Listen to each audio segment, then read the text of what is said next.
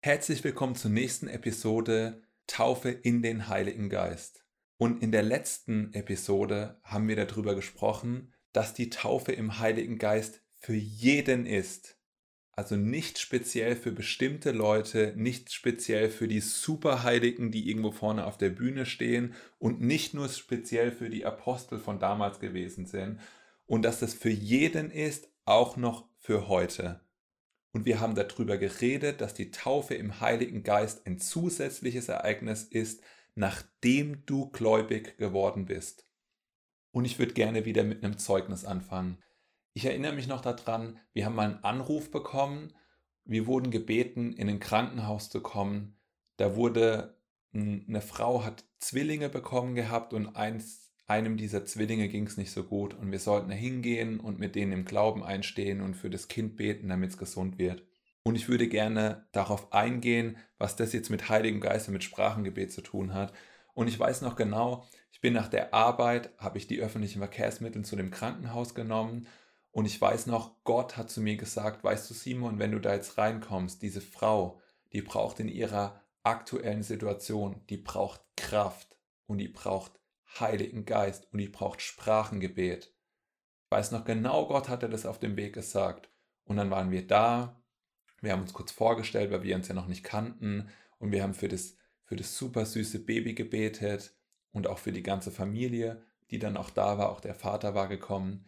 Und danach habe ich die Frau angeguckt, die Mutter, die gerade Zwillinge bekommen hatte, und habe zu ihr gesagt, weißt du, auf dem Weg hierher hatte ich den Eindruck, dass Gott sagt, du brauchst Kraft, du brauchst Heiligen Geist, du brauchst Sprachengebet.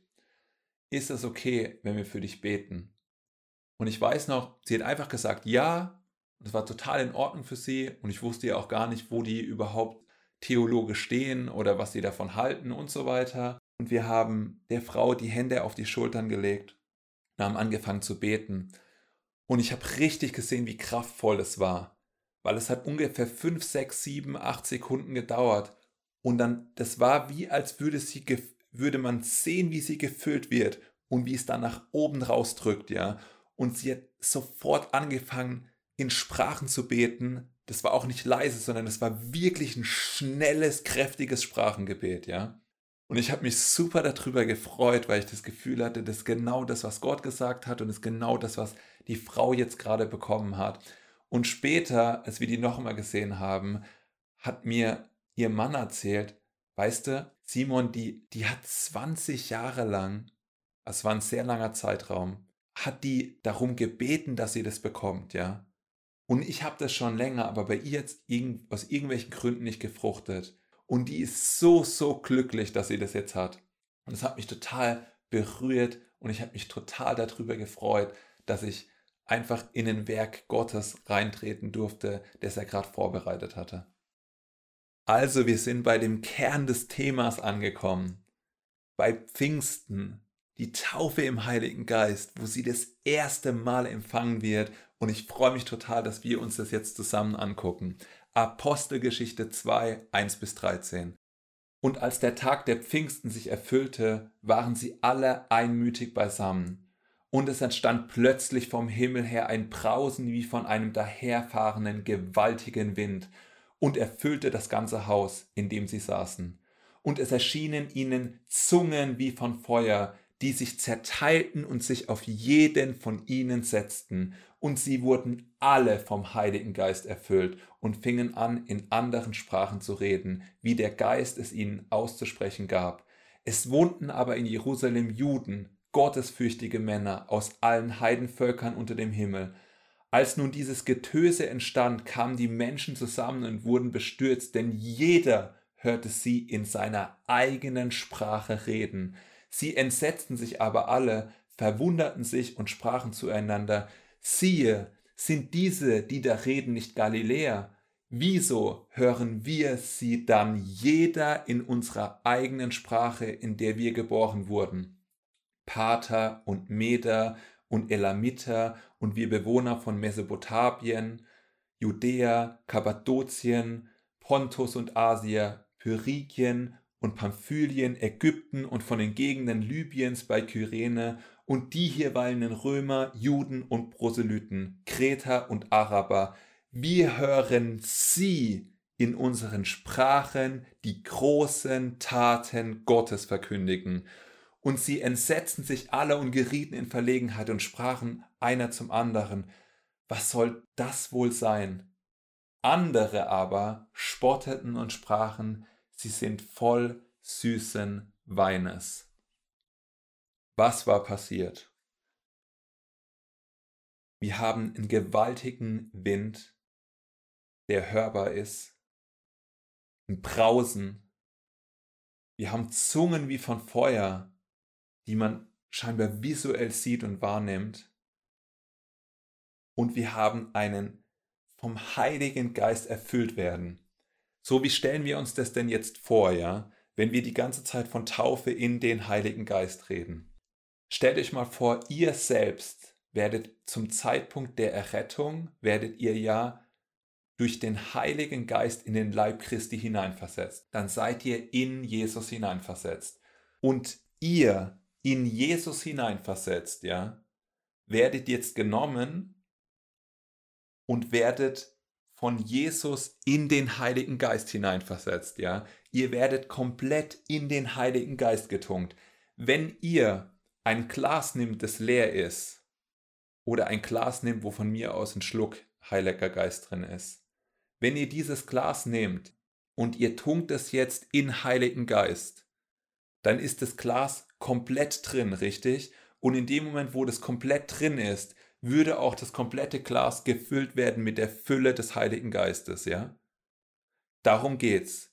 Es geht darum, in die Fülle des Heiligen Geistes hineinversetzt zu sein, in die Fülle der Kraft hineinversetzt zu sein. Das Neue Testament und das, was Gott für uns bereitet hat, das ist nie eine Proportion, das ist nie nur ein Besprenkeln, das ist nie nur einmal hier ein bisschen, sondern Gottes Herz ist, dass wir zur Fülle dessen kommen, was er bereitet hat.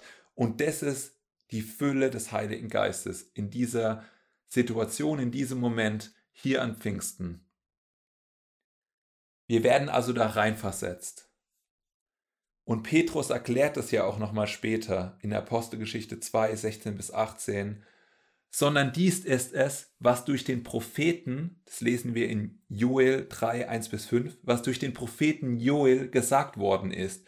Und es wird geschehen in den letzten Tagen, wir sind also immer noch in den letzten Tagen, spricht Gott, da werde ich ausgießen von meinem Geist auf alles Fleisch und eure Söhne und eure Töchter werden Weissagen und eure jungen Männer werden Gesichter sehen und eure Ältesten werden Träume haben. Ja, auch über meine Knechte und über meine Mägde werde ich in jenen Tagen von meinem Geist ausgießen und sie werden Weissagen. Ja, da erkennen wir sogar schon in dieser prophetischen Rede von Joel, sehen wir, dass die Ausgießung des Geistes tatsächlich auch einen Effekt hat mit anderen, ich nenne es jetzt mal Manifestationen, ja, Gesichter sehen, Träume haben, Weissagen und so weiter.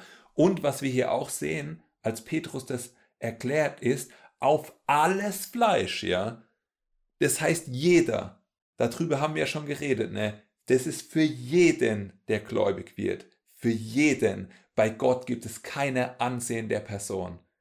Wenn eine Person, die Gott kennt, liebt, gläubig an ihn ist und ihm nachfolgt, was bekommen kann, dann kann die andere Person das auch bekommen. Es gibt kein, Gott macht keinen Unterschied, ja. Gott hat keine Lieblingskinder. Wir sind alle seine Lieblingskinder. Danke, Jesus.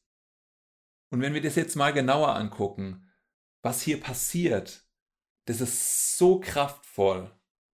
Da steht nämlich, Wieso hören wir sie dann jeder in unserer eigenen Sprache? Stellen wir uns das nochmal vor. Es kommt dieses Brausen vom Himmel, gewaltiger Wind, Feuerzungen, die sich verteilen, Menschen laufen zusammen. Da steht ja später, 3000 Menschen sind an dem Tag zum Glauben gekommen. Ich glaube, viele Menschen sind zusammengekommen, ja.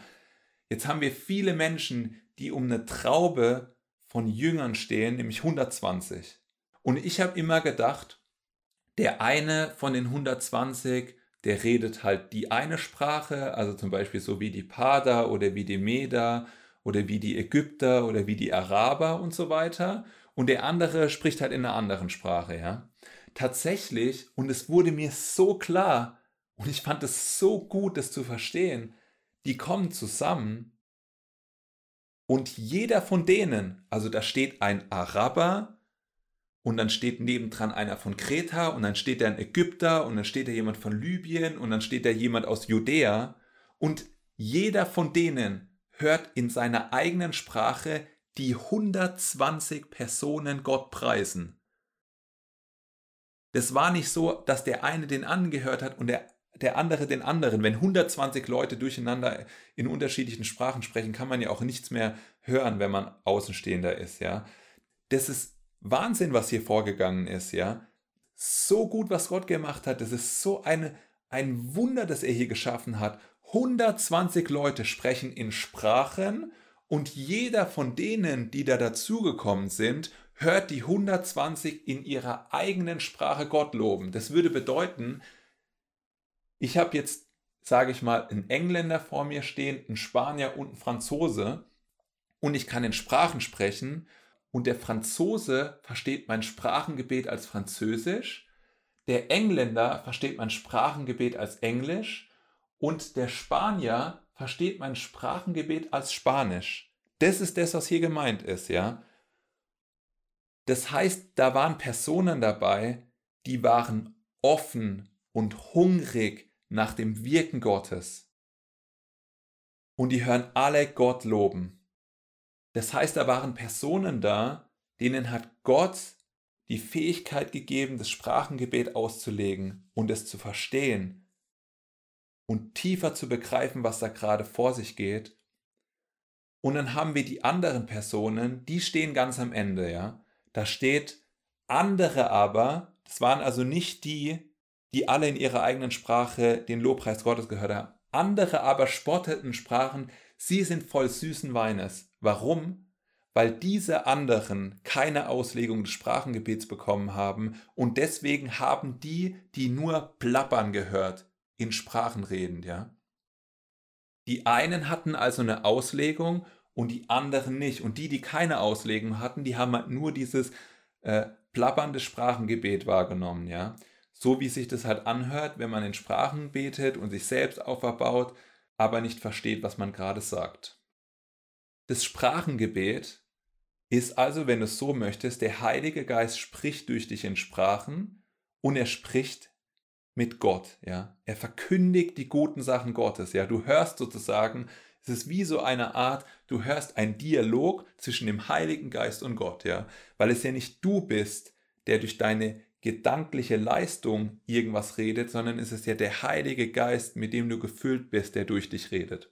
Jetzt waren hier nur 120 Personen anwesend und wir hatten es darüber, dass über 500 Menschen hier hätten eigentlich anwesend sein können, um das zu bekommen. Und tatsächlich habe ich das Gefühl gehabt, dass mich das irgendwie traurig gemacht hat, dass es nicht mehr gewesen sind.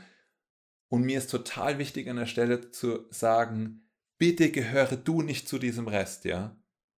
Dieser Rest, der aus irgendwelchen Gründen nicht empfänglich und nicht da war und nicht gesagt hat, ich nehme das in Besitz, für was Jesus gestorben ist. Und für mich ist das Sprachengebet ein Zeichen für das bleibende Empfangen der Taufe im Heiligen Geist. Es ist kein Effekt, Gnadeneffekt.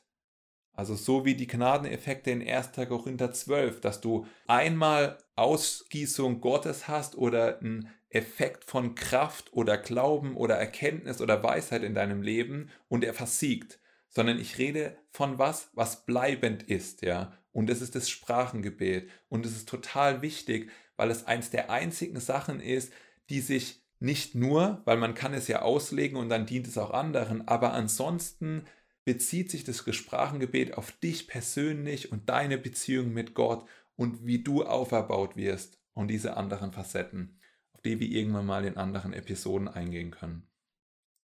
Das Sprachengebet, das wurde vorausgesagt durch Jesaja 28,11. Es wurde auch durch Jesus gesagt, dass das da sein wird, nämlich in Markus 16, 17. Da steht, diese Zeichen aber werden die begleiten, die gläubig geworden sind. In meinem Namen werden sie Dämonen austreiben, sie werden in neuen Sprachen reden. Das ist für jeden Gläubigen. Jeder Gläubige wird in neuen Sprachen reden.